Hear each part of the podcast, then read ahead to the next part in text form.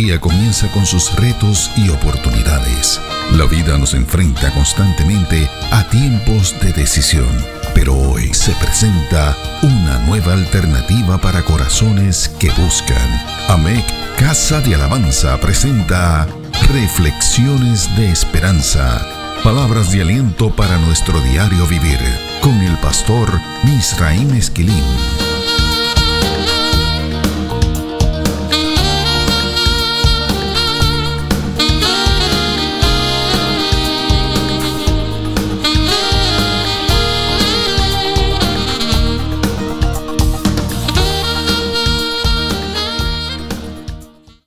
Recibe bendiciones del Señor.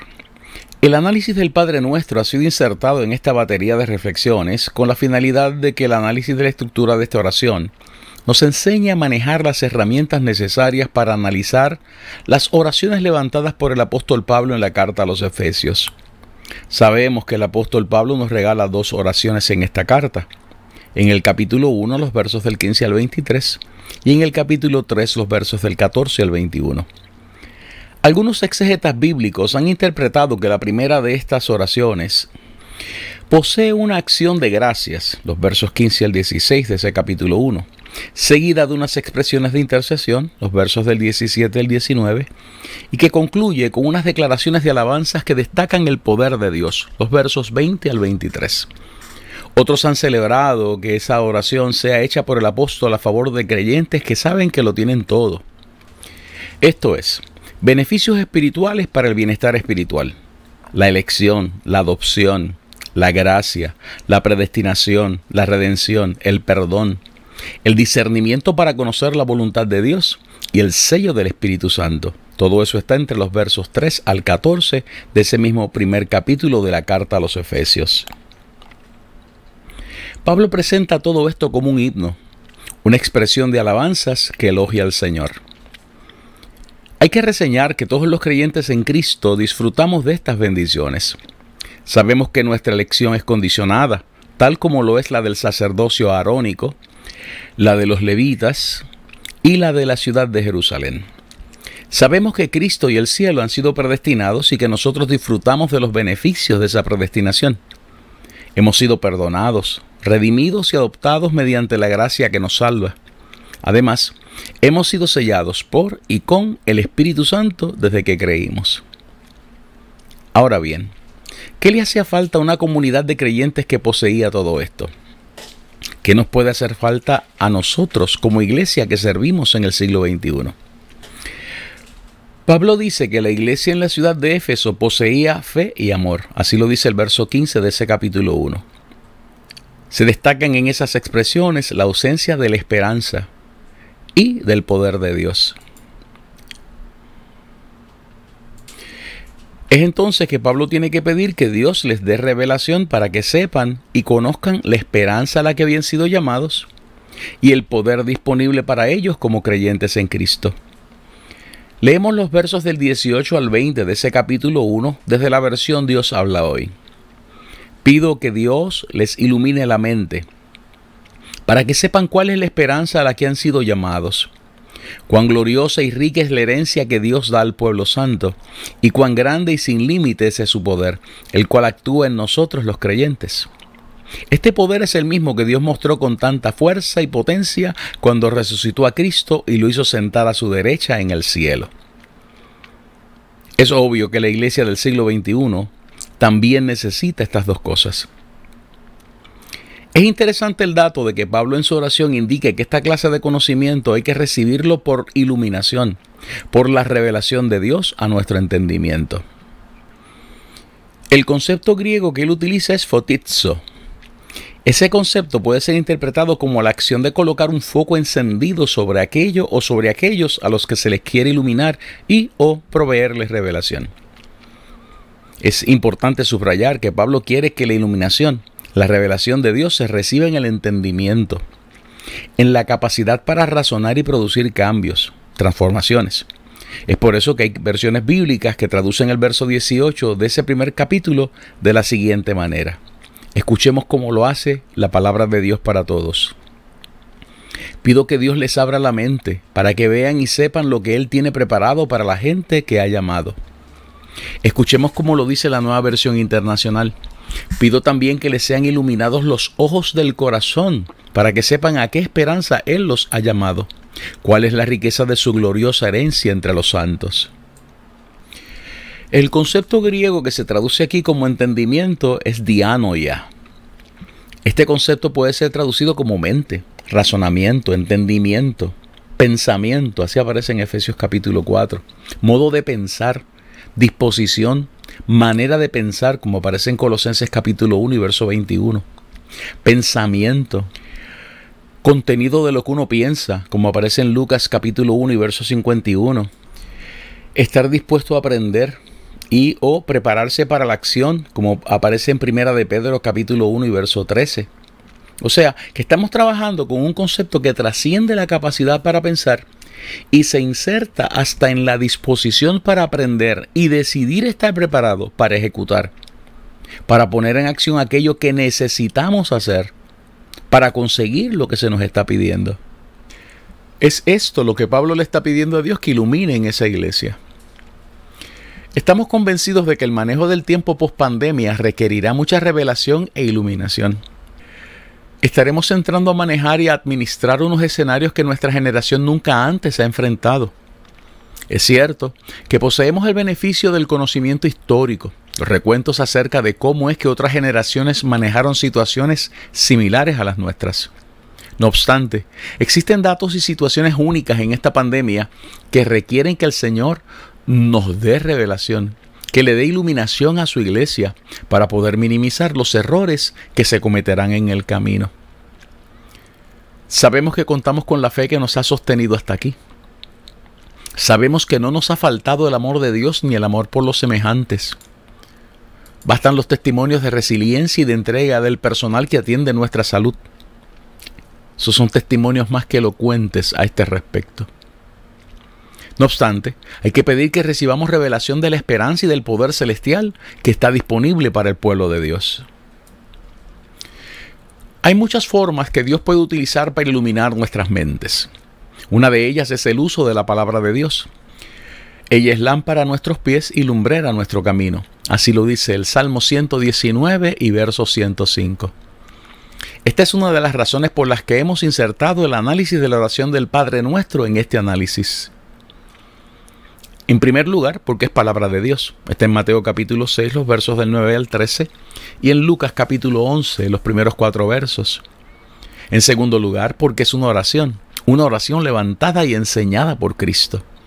En tercer lugar, porque el análisis de la estructura del Padre Nuestro puede servirnos como un faro de luz para que podamos desarrollar una mejor comprensión de las oraciones paulinas.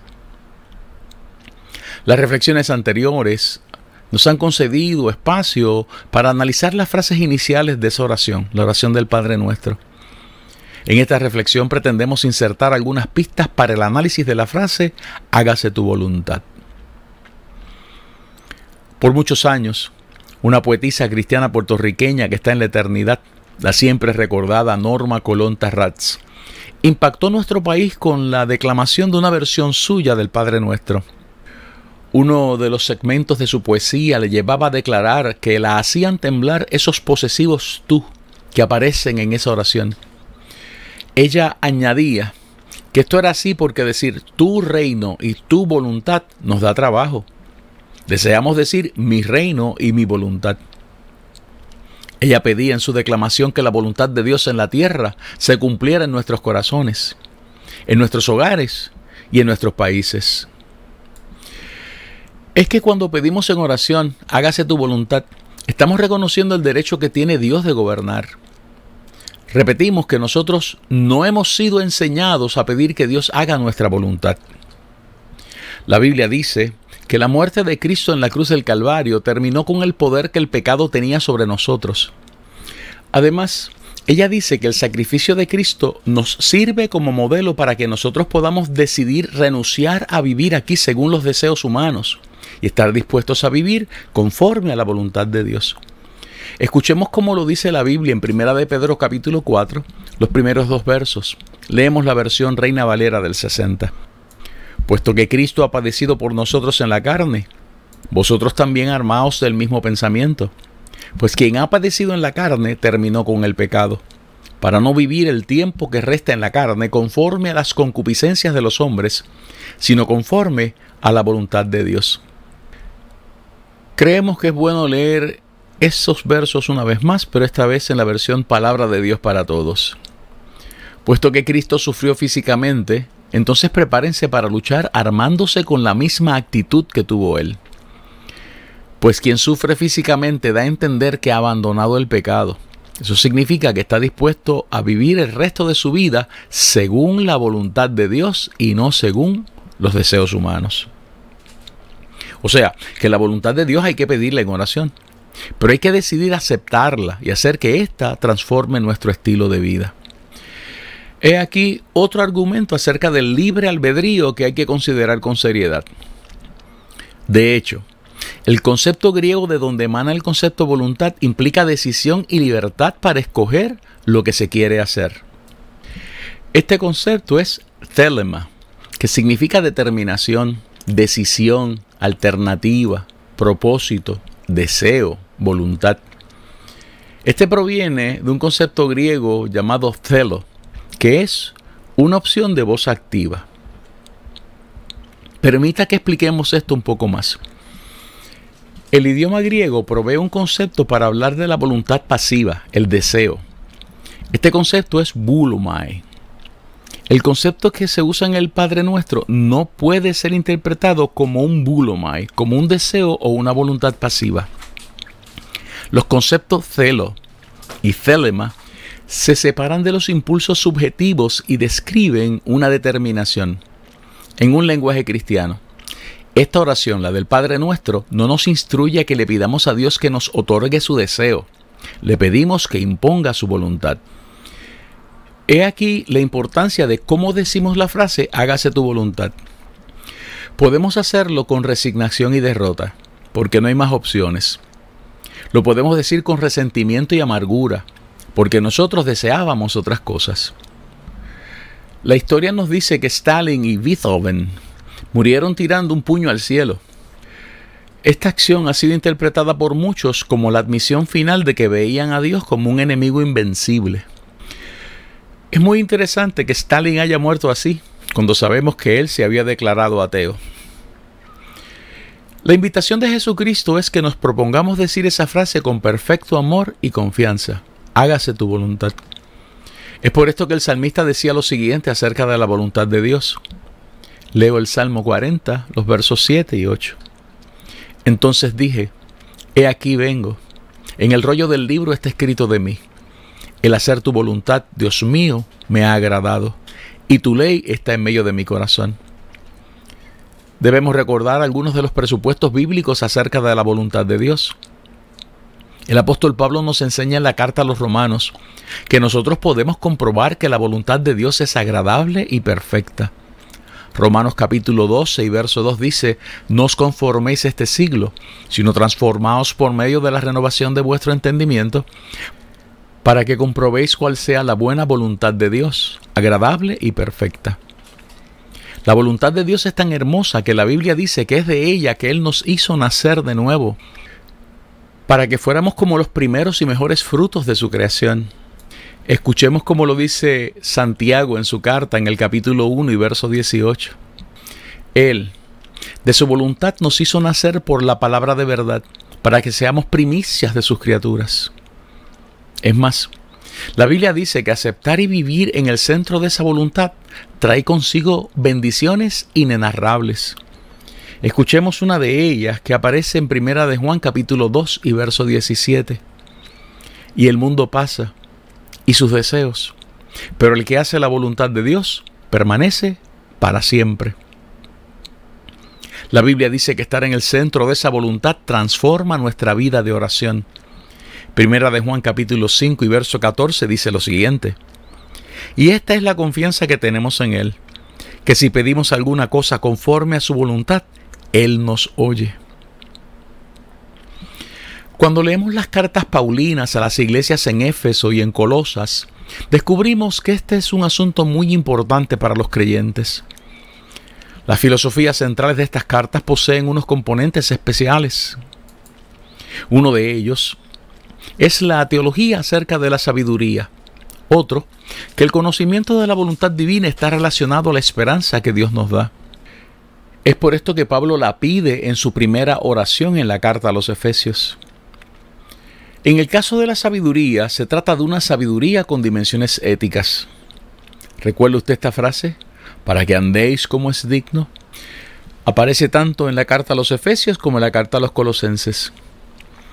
Hay que destacar que el que hace este reclamo lo hace estando preso por causa de Cristo. Es obvio que hay que conocer la voluntad de Dios para poder andar así. O sea, que hay que conocer la voluntad de Dios con sabiduría e inteligencia del Espíritu. Pablo dice que este conocimiento requiere y se fundamenta en sabiduría e inteligencia. En esta inteligencia se sobreabunda, como dice Efesios capítulo 1 y verso 8. Claro está, esa inteligencia tiene que ser espiritual. Escuchemos lo que dice la carta a los colosenses en el capítulo 1, los versos del 9 al 11.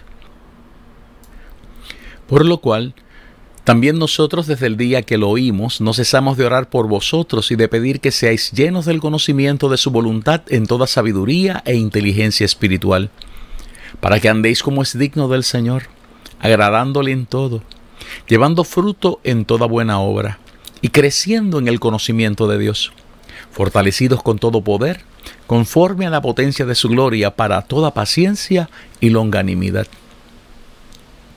Hay que destacar que Jesucristo modeló esto durante su ministerio aquí en la tierra. La Biblia dice que el alimento de Él era hacer la voluntad de aquel que lo había enviado. Juan capítulo 4 y verso 34. De hecho, Jesús vivía tan enfocado en la voluntad del Padre Celestial que en una de sus oraciones en el huerto de Getsemaní, la noche antes de ser crucificado, decidió hacer énfasis en esto. Escuchemos cómo lo dice Mateo en su Evangelio, en el capítulo 26 y verso 42. Otra vez fue y oró por segunda vez, diciendo, Padre mío, si no puede pasar de mí esta copa sin que yo la beba, hágase tu voluntad. Conociendo esto, tenemos que decir que no nos podemos acercar a la aceptación correcta de la voluntad de Dios sin esa iluminación, sin esa sabiduría, sin esa esperanza, sin esa inteligencia espiritual. La buena noticia es que podemos adquirir todas estas herramientas mediante la oración. Ese es el mensaje que Pablo nos comunica en su primera oración. Alguien ha dicho que orar para que se haga la voluntad de Dios significa subyugar nuestra propia voluntad o deseos para actuar y estar de acuerdo con la voluntad de Dios. Cito, dejar de lado nuestros propios planes y elegir seguir los planes de Dios en su lugar puede ser una experiencia satisfactoria. También ha dicho este escritor con certeza que pedir que Dios haga su voluntad es pedir que Dios cumpla sus propósitos en nuestras vidas y nos permita vivir como hijos obedientes. Esta petición trasciende, se amplía para pedir que la voluntad de Dios, su soberanía, se cumpla en la tierra. Por último, este escritor al que citamos también ha dicho que orar así significa abandonar nuestros propios planes y deseos para confiar en la voluntad de Dios, creyendo en su bondad y su sabiduría. Reflexiones de Esperanza fue una presentación de AMEC Casa de Alabanza. Somos una iglesia de presencia.